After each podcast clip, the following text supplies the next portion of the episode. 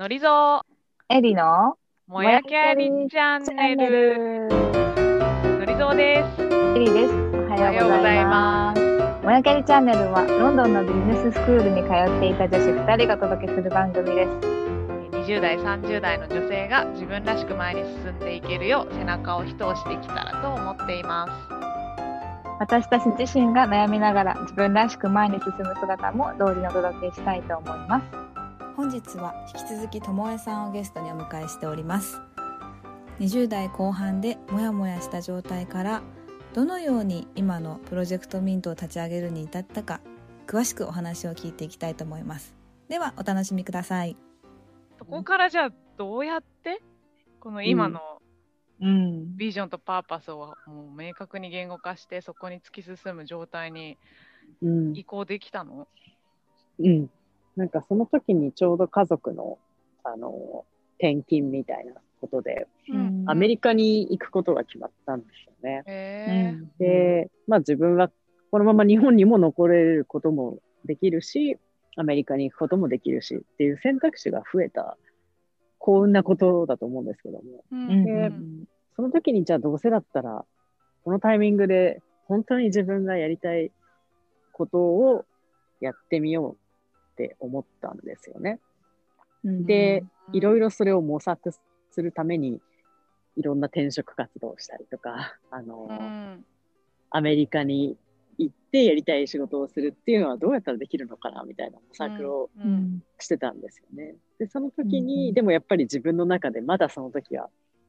ちょっとやっぱり世間的にイケてるっていう会社で働きたいとか、完全に本当に独立して なんかやるとかっていう度胸はなかったので、うんあのまあ、なんかベンチャー企業とかいろんなところで面接したりとかしてたんですよね。はいはい例えば自分はどんな風に外から見られてるのかっていうのをまずは市場価値みたいなのをうん知ろうっていう風に、あの動いていた時があったんですよね。で、その時に、まあ、ちょっとショックだったことがあって、ショック。うん、あのまあなんか話聞くよみたいな風に言ってくださったベンチャー企業の会社の若い採用担当の方がいて、うん。で、その方と、じゃあちょっとご飯でも食べながら話しましょうかみたいな風になってですね、ご飯食べてたんですけども、その時に、まあ、上山さんは特にベンチャー企業で重宝する、いわゆる専門スキルっていうのはないですよね、みたいな。うん。まあ確かに、まあ確かに、まあ、ジェネラリストっぽいような感じだったから、うん。まあ専門スキルはないなっていう感じだったんですけども、まあ確かに、これじゃ即戦力にならないなと思ったんですよね。で、うん。そこからさらに、その採用担当の方から言われたのは、でも僕はまあ専門スキルなくてもいいと思ってると言ってて、で、専門スキルないけれども、なんかその人が面白いなとか、ポテンシャルを感じるなっていうものがあれば、まあ僕は採用するけれども、でも、上山さん見てると、そういう面白さとかポテンシャルはちょっと感じないんですよね、みたいな風に言言われてすごいストレート。うんで、そこで結構ショックを受けたんですよね。うんあ、自分って全然いけてないのか。うんそれ結構行きたい会社の人事だったの？その会ってた人は。うんまあ、そこまで自分も行きたいとは思ってなかったんですけども、でもなんかせせ、なんだろうな、世間的に結構注目されてるはい。うんうんベンチャー企業だったんですよね。まあ、誰しもが、あ、かっこいいねっていうはいはい会。社だったので、なんかすごくそこで、まあ、ショックは受けましたね。なるほどね。うんなんかもうもやもやしてたところからさらに叩きのめされましたみたいな。うんか。それでも結果的にそのショックがあったことがすごくうん。次の、なんだろう、うん一歩を踏み出すきっかけにはなったっていうこと。あ、そうですね。うん。そうですね。なんかやっぱり、すごく、あ自分ってダメなんだなと思ったんですけども、うん。でもなんかそうささっきのりこさんが聞いてくれたみたいにその会社で本当に行きたかったのみたいな とこところでその自分の何がしたいかっていうのがうんうん。ないのがそもそも問題なんじゃないかみたいな思ったりとか、うんうんでなんかもっと自分のオリジナリティ追求していくしかないんじゃないかな。もうやりたいことをやるっていうことしか逆に世の中に評価されないというか、逆に面白いと思ってもらえるのって私が本当にやりたいことを私がやってますっていう状態なんじゃないかなとうんうん。うん思ったんですよね。うん、で、なんかそこで、じゃあ自分にできることってなんだろうとか、やりたいことってなんだろうって考えている時に、うん、まあなんとなくこの面談で採用担当者のことが、なんでこんなショックだったのかとか、ずっと考えててですね、うん。なんか、これって、確かに私自身の問題だなって思ったんですね。自分がうん。大企業に入って結構かまけてたじゃないですけど、まあ、うん。なんだろう、あんまり努力して世の中のことを学んでいなかったし、まあ、本当仕事のことだけやっていたし、うん。なんか、うん、それに自分のやりたいことっていうのを意識していなかったし、なんかこれ私の中の問題だなって思ったんですね。でも、うんなんか多分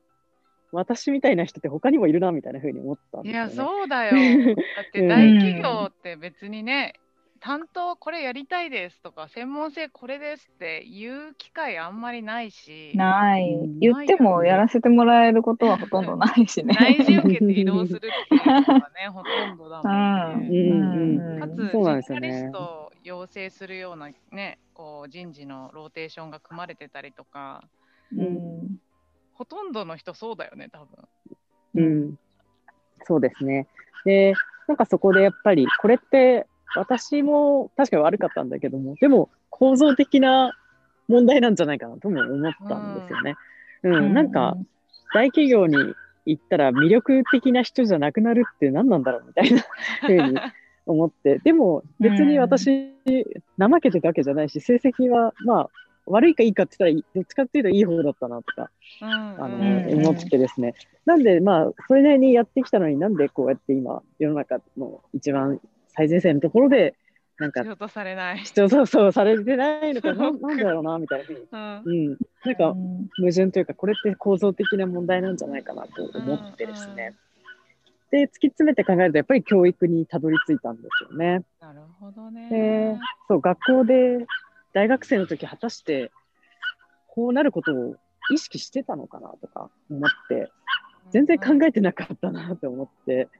うん。で、なんかそれって、教育システムの問題とか、あとは一斉に就職活動するこの雇用システムの問題とか、なんかこういう日本の、こう、これまでのなんだろうな、当たり前って思っていることに乗ってきたがゆえに、なんか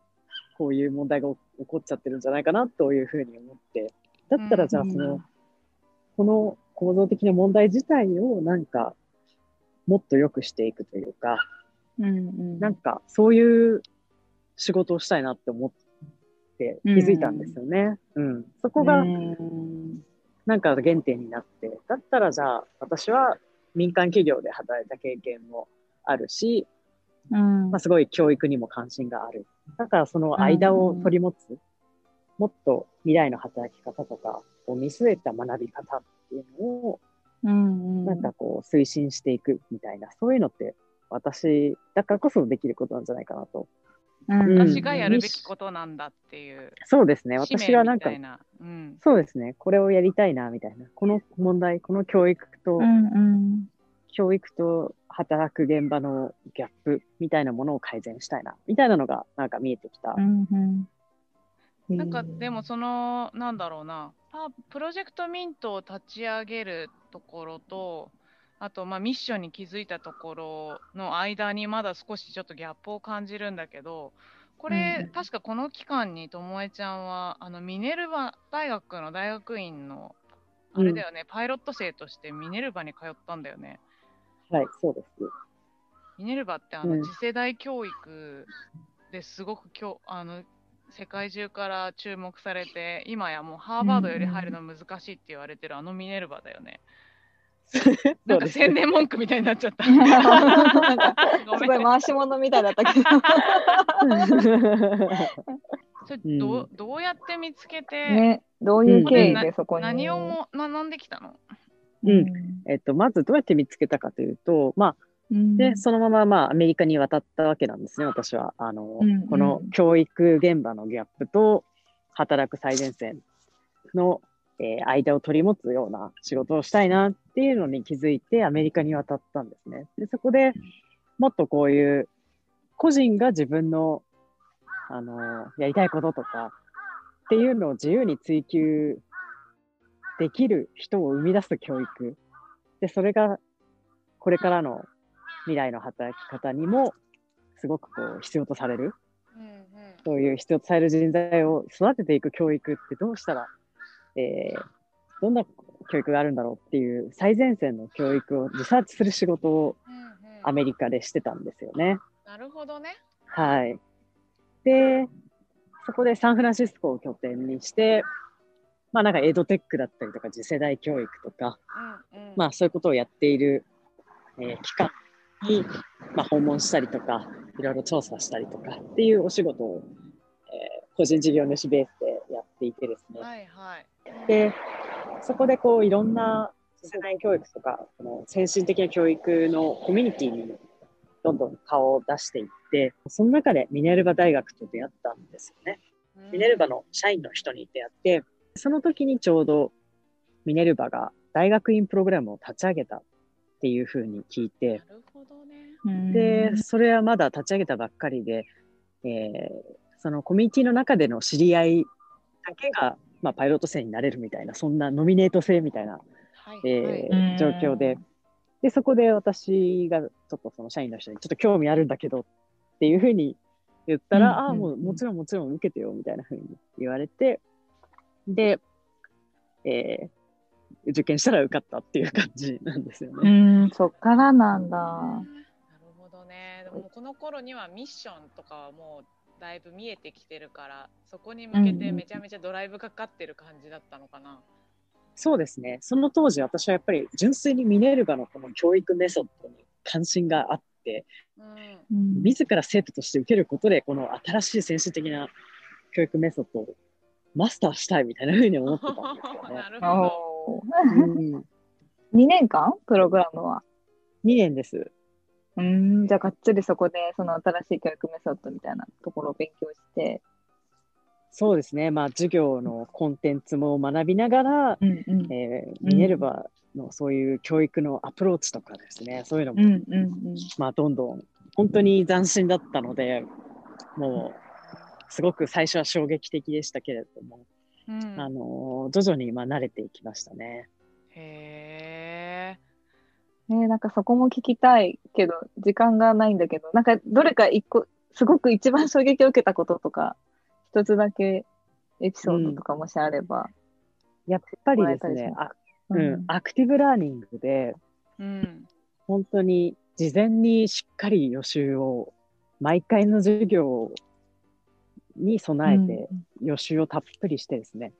で、授業中に、あの、ただその知識を理解しただけじゃなくて、それを使って、その知識を使って自分でどう課題解決に生かしていくかっていう自分の言葉で語っていくっうん。てことですよね。その、うん。本当に脳が刺激されるというか、本当に考え抜いてそれを言語化していくっていう、この、本当に地味で、あのーきついみたいな、そういう、うんうんあのーそういうことが結構。だって日本の学校ってインプットするところっていう印象が大きいもんね。インプットしてって、それをこうアクティブにこう戦わせたり議論したり仮説検証したりっていうことはあんまり授業の中では、なんだろう理科の実験のクラスとかでしかやんないもんね。うん、そうですね。へーあれだよね、プロジェクトミントは、あのーミネルヴァの方と共同創業してるんだよね。そうですミネルヴァの現役教授と立ち上げました。うんうんうんででこのともえちゃんがミネルヴァの大学院に行って衝撃を受けたようなその次世代教育を日本でそのミントを通して受けられるってことなのかな。そうですね。まあ、ミネルヴァそのままっていうわけではないんですけども、うんまあ、かなりミネルヴァの要素はあの取り込んだ、えー教育のアプローチを使ってますね。すごくこう自分と向き合う、きっとプロジェクトなんだね。そのミントのプロジェクトに参加すると、自分と深く向き合って言語化して、結構苦しいプロセスだけど、それってなかなか一人だと難しいですよね。こう、誰か壁打ちしてくれる人とか、やっぱ周りに誰か同じ志を持ってる人がいてくれると、よりやりやすいそうのかなっていう。ね。うん。まさに、本当にそうで、なんでプロジェクトミートでは、まあ、こう、一緒に学ぶ仲間もいるんですけれども、うん。あの、一人生徒さん一人につき、一人コーチが専属でつくんですよね。うん、でうんそのコーチが、まあ、まさにのりこさんも実はコーチ実はうんを担プログラ当して、ムどんなプログラムなんですかとか聞いてたんですけど、実は私もちょっとコーチでお手伝いさせていただいて、そうなんですよ。あの、コーチが、その生徒さんの内省を助ける、えーコーチングを毎週1時間やっていくんですよね。うんうんで、そこでさらに、あの、生徒さんが、じゃあ、今のじ自分の状態をどう見ているのかっていうのを自分の言葉で、えー俯瞰してうん見るような手伝いをしてますね。いや話は尽きないんですけど、そろそろ結構時間がね、結構喋っちゃったね。経っちゃったので、一旦これぐらいで、うんうんあの、そうだね。させていただこうと思うんですけれども、ちょっとともえちゃんのお話もすごく面白いし、あの、うん多分ミントのことも知りたくなった人多いと思うので、ぜひネットとかで検索してみて、うんプロジェクトミントでいいのかな、ともえちゃん、検索ワードは。はい。プロジェクトミントです。なんかこう、引き続き受講生とかも募集をしてる感じなのかな？あ、募集します。あの、年に3回、プログラムを運営してまして、えーうん次3期生が5月からスタートしまして、えーもうその3期生の、えー応募とかも間もなく3月ぐらいから始めていくので、うんあ、そうなんだ。はないぜひぜひチェ興味ある方ックいただけたらと。はい、ぜひチェックしてください。いやー、うん今日はすごい盛りだく面さんで白かった。面白かったね。なんか、ね学んだ点というか、テイクアウェイみたいなうん面では、まあ、いろいろ最新の教育についてとか教えてもらったんだけど、私個人としては、なんかこんなにね、今すごいクリアなビジョン持って、起業してバリバリやってるともえちゃんも、たここにたどり着くまではすごい紆余曲折してたんだなっていうのを知ることができただけで、なんだろうな、なんか励まされたというか、あのすごくもう順風満帆でなんか綺麗な直線描いてここに来てるわけでもなくてすごくその場その場で考えて悩んで一歩一歩進んでここに来てるんだなっていうのはすごいなんかちょっといい話聞かせてもらったなっていうのが今日の感想だな。うん。あねりがとうございます。いやいや、エリちゃんどうだった今日？いや、ともえさんのその自分のミッションに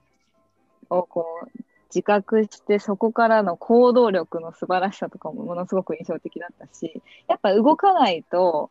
結局、思っててもなかなかそれを追求しようっていうふうにドライブかけていけないっていうのはやっぱ現実としてあって、一歩やってみるっていうところで、ままたちょっと違ったら考え直せばいいし、うん。こう常にこう自分らしく、どうやったら自分らしく生きていけるのかなっていうのをやっぱ考え続けて動き続けるっていうことをしないといけないんだなって、すごく自分自身のこともかん考えながら聞いてた。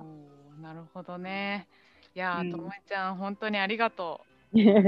ごいいい学びを得ました。ありがとうございます。はい。ではまた次回。さようなら。さよなら。さよなら。ありがとう。ありがとう、あともえちゃん。りがとうございます。